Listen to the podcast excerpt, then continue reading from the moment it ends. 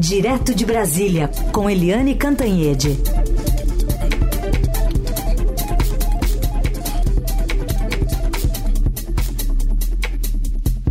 Oi, Eliane, bom dia. Bom dia, Heisen, bom dia, ouvintes. Vamos começar com essas eleições argentinas. As pesquisas não mostravam essa surpresa que aconteceu. 36% para Sérgio Massa contra 30% do Javier Milei. Os dois vão para o segundo turno. Pois é, os dois vão para o segundo turno e isso é uma surpresa. Você usou a expressão correta, surpresa, inclusive no Brasil, porque aqui no Brasil é, não havia nem a expectativa, havia o pânico, o temor é, de que o Milley, Javier Milley, que é meio amalucado, ganhasse e ganhasse já no primeiro turno. Né? E não foi isso que aconteceu. Em todas as pesquisas, nas eleições, todas, inclusive no Brasil, tem aquele voto oculto. Né? As pesquisas, uh, os pesquisadores vão até os eleitores, perguntam, mas tem uma parte desses eleitores que não gostam de revelar o voto ou que não gostam de participar de pesquisa.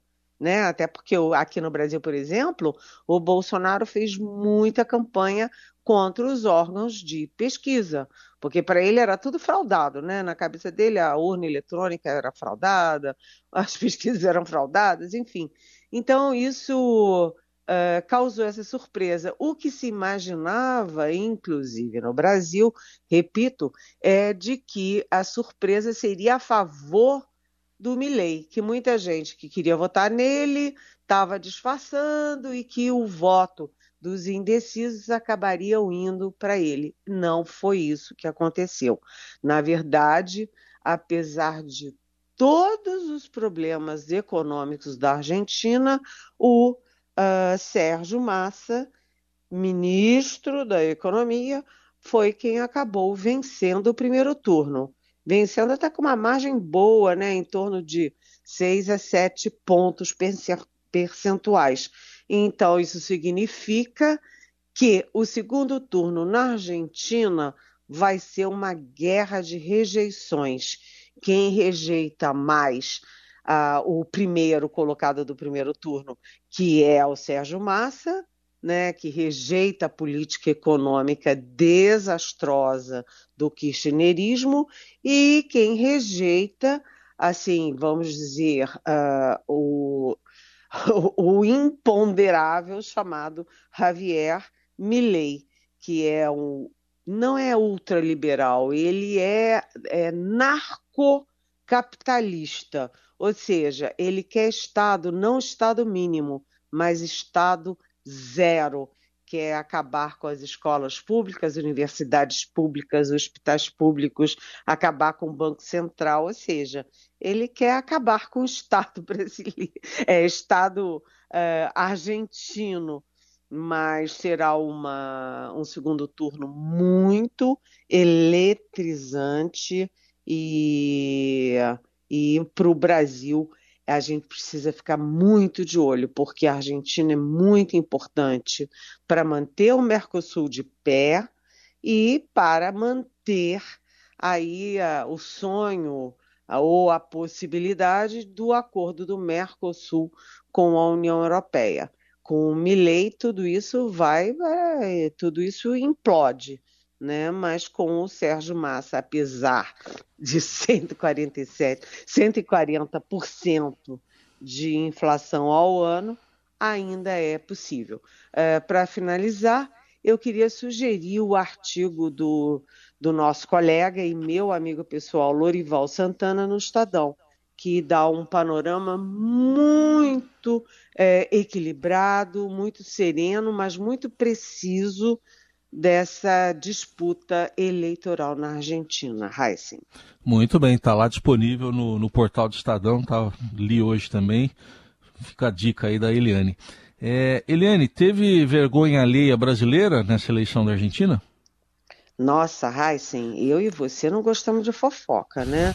a nossa Carolina Herculã é o Herculin, que hum. volta amanhã é que agora, ela é que é a fofoqueira, né? É, Carolina, lógico, é. você está ouvindo a gente. Mas cá para nós foi um vexame, porque o deputado Eduardo Bolsonaro, o filho 03 do ex-presidente Jair Bolsonaro, que foi cotado inclusive pelo próprio pai para ser é, embaixador do Brasil em Washington, principal cargo da diplomacia internacional, ele foi para a Argentina na eleição e deu uma entrevista pela televisão defendendo o quê? Defendendo armas, a liberdade de armar os argentinos, para os argentinos se defenderem em armas. E aí o jornalista, eram dois âncoras, o jornalista disse: o quê? Para, para, para! E cortaram o Eduardo Bolsonaro, cortaram no ar o Eduardo Bolsonaro falando barbaridades para os argentinos. E aí os dois é, apresentadores comentaram, né? Tá vendo? Foi por isso que o, que o pai dele caiu da presidência da República. Aí o outro completa. Felizmente. Cai assim, cá para nós, né? Como é que é possível a gente ter vivido isso, né? O cara vai para a eleição da Argentina para defender, armar a população civil, um cara que, é, que o pai queria botar como embaixador do Brasil nos Estados Unidos. Se foi assim em alguns minutos de entrevista na Argentina, como é que seria esse cara em Washington? É, olha, realmente o, o, os âncoras argentinos têm razão, né? Foi por essas e muitas outras que o pai dele caiu. É. Né? Não foi reeleito nas eleições de 2022. Bom, já que você tocou nesse assunto das armas, vamos ouvir um trechinho até, porque o Sérgio Massa, no discurso da vitória do primeiro turno, chegou a tocar nesse assunto das armas. Vamos ouvi-lo. Quero dizer-lhes que mi compromiso es construir más Argentina y más argentinidad y no menos. Que mi compromiso es construir más orden, más seguridad y no improvisación. Que mi compromiso es construir reglas claras frente a la incertidumbre. Que mi compromiso es construir una patria en la que sin dudas tengamos la capacidad de que nuestros hijos puedan elegir ir a la escuela com uma compu na mochila e não com um arma na mochila. Tá aí, Eliane. Ele mesmo falou pra, que, que não quer um país com crianças com armas na mochila. É uma boa referência essa, né? Exatamente, exatamente. Agora, é, é curioso porque a Argentina sempre tem um reflexo do Brasil nas eleições. E o Milley, que é considerado pelo próprio é, professor dele como um maluco, né? O Milley é um defensor do Bolsonaro, do bolsonarismo e um crítico radical e equivocado do Lula, porque ser crítico do Lula ou de qualquer político é legítimo, né? Isso faz parte do jogo. Mas ele diz que o, que o Lula é comunista, que o Lula é autoritário e que censura a imprensa no Brasil. Ou seja, é, vamos combinar que mentir não é um bom é, princípio é, para lugar nenhum e para hora nenhuma, mas principalmente numa eleição. E o povo argentino uh, gosta muito do Lula, né? O, o, a, o Lula é muito popular na Argentina. Então foi outro passo em falso ali é, na, na, na, simbiose que há entre Brasil e Argentina, inclusive nessas horas, nesses momentos eleitorais, né, Raíssa? Muito bem. Segundo turno, então, 19 de novembro, a gente acompanha essa campanha toda lá na Argentina.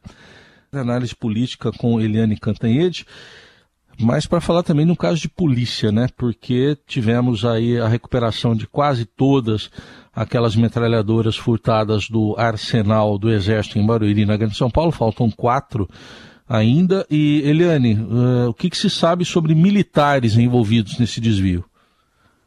Pois é, Heisen, essa história é uma história escabrosa porque a gente tem uma guerra, é a minha coluna de ontem no Estadão, né?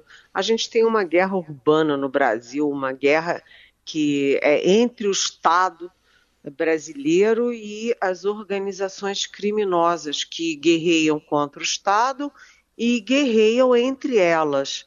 Né? E, e o Estado está perdendo essa batalha, porque você tem as polícias fortemente infiltradas. Você vê aquela, imagina, policial civil do Rio de Janeiro escoltando 16 toneladas de drogas à luz do dia, inclusive na porta das delegacias. Olha, é um escândalo. E, o e essa história de que uh, 21 metralhadoras pesando o kit, né, metralhadora, pesando ali uns 60 quilos, cada uma metralhadora com 1,75m.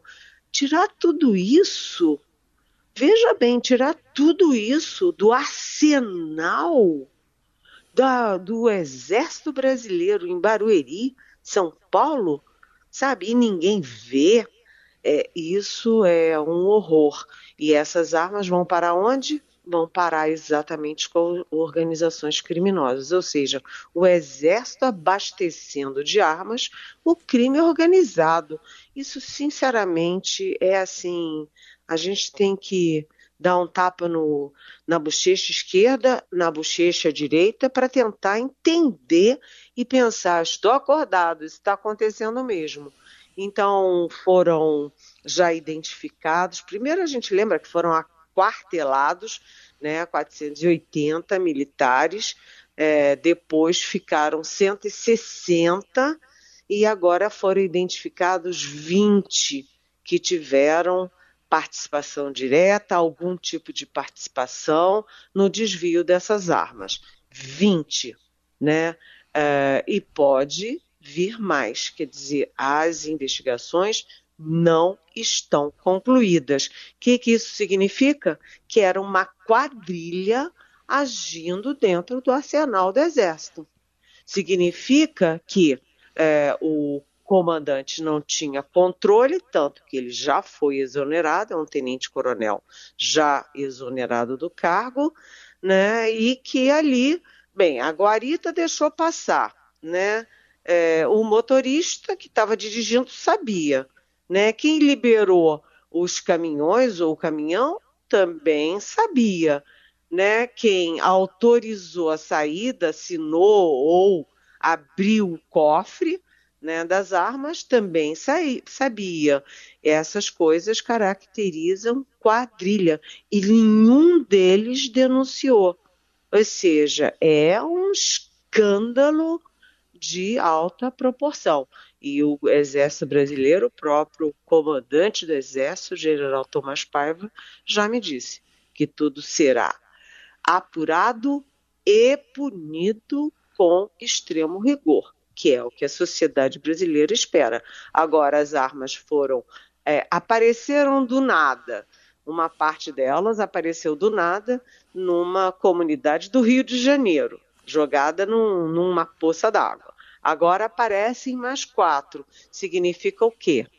Que o, as próprias organizações criminosas viram que estavam atraindo é, as autoridades, as investigações, o Exército, Polícia Federal contra elas e estão devolvendo aos poucos para se livrar dessas é, investigações. É mais ou menos o que aconteceu com a morte dos quatro, né, o assassinato, assim, é sangue frio, de quatro médicos no Rio de Janeiro, né? A, a organização criminosa viu que estava atraindo as polícias contra, contra elas e simplesmente mataram quem matou os médicos, se livrando do abacaxi. Corpos humanos são abacaxis e as armas agora abacaxis. Muito bem, uma boa, é, uma, uma boa comparação, hein, porque é exatamente isso, infelizmente. É, Eliane, e para fechar, tem um ar de normalidade aí, voltando a Brasília, ao Palácio Planalto e à Câmara dos Deputados? Pois é, não é? Vamos voltar a falar de política. Sim. Né? É. Apesar, da guerra uh, em Israel continuar muito feia, né? A gente hoje tá, chega, chegou o oitavo voo uh, com o avião da FAB trazendo brasileiros de Tel Aviv, mas uh, os 32 brasileiros que estão na faixa de Gaza, ali ao sul da faixa de Gaza, esperando a abertura das fronteiras, esses continuam numa área de altíssimo risco e muito preocupante. Mas vamos lá a gente volta a falar da política brasileira, porque o presidente Lula, que fez duas cirurgias né, na pálpebra e no quadril, ele deve voltar essa semana a despachar presencialmente no Palácio do Planalto, depois de ficar um mês no Palácio da Alvorada se recuperando. E o Arthur Lira, presidente da Câmara, volta da Ásia e reassume a Câmara. O que, que isso significa, Heisen? Primeiro, de um lado, né, uh, de, do lado do executivo, a pauta uh, econômica volta a andar. E uh, o item número um na Câmara é exatamente a questão de aumentar a arrecadação do, da União, como né, é, taxando grandes fortunas em offshore, né, em, em é, grandes fundos, fundos especiais no exterior, etc. Então, essa é uma pauta. E isso também impulsiona a votação, a tramitação mais rápida uh, da reforma tributária no Senado. Isso é do lado do executivo. Do lado do legislativo, basicamente do centrão, né, tá aí a questão dos cargos de segundo escalão, principalmente da FUNASA, Fundação Nacional de Saúde, e a Caixa Econômica Federal, que é mais poderosa do que é, mais da metade dos ministérios, porque tem muito dinheiro, funciona no país inteiro é, e tem funções sociais com alto valor uhum. político. Heisen. Muito bem, e assim abrimos a semana da política com Helene Cantanhete, que volta amanhã ao Jornal Eldorado. Obrigado, Eli, até amanhã. Até amanhã, beijão.